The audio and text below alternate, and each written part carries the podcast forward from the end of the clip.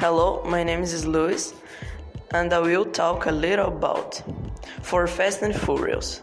In the movie, have a cars, racing, cops, and a exists Fast and Furious, and one, two, three, four, five, six, seven, eight, nine.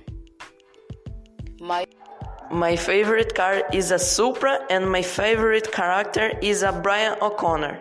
And you, Wayne? My favorite Fast and Furious character is Paul Walker, and my favorite car is the Supra.